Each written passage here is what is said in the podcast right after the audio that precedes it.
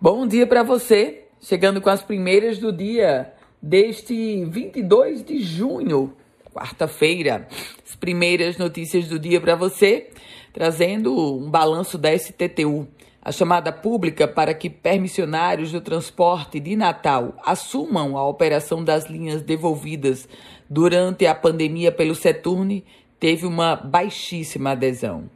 Com inscrições encerradas no início desta semana, os permissionários protocolaram pedidos para operar cerca de apenas 15% do total de veículos ofertado pela Secretaria de Mobilidade Urbana.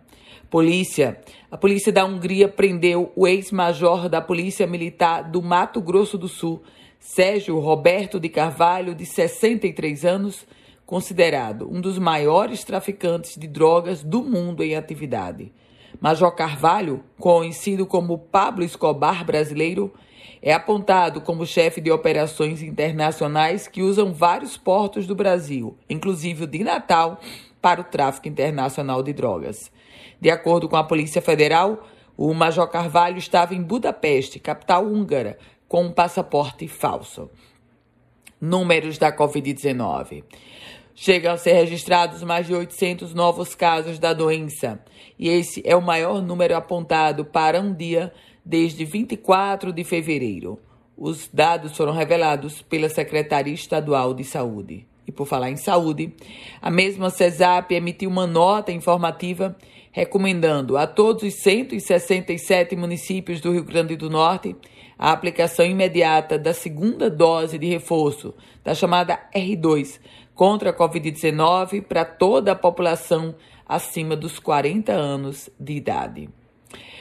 E vamos falar agora sobre o censo, porque no Rio Grande do Norte o IBGE começou uma pesquisa urbana preparatória para o censo.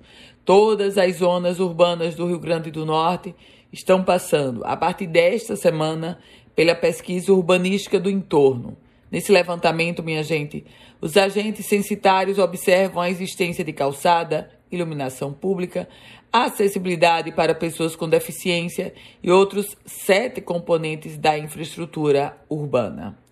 Preço de combustível: R$ 8,20 é quanto hoje chega a custar um litro da gasolina na cidade de Natal, após aquele aumento de 5,18% conferido pela Petrobras.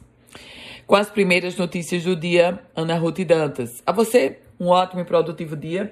Quer receber um boletim semelhante a esse? Basta mandar uma mensagem para o meu WhatsApp. É o 98716 8787. Bom dia para você.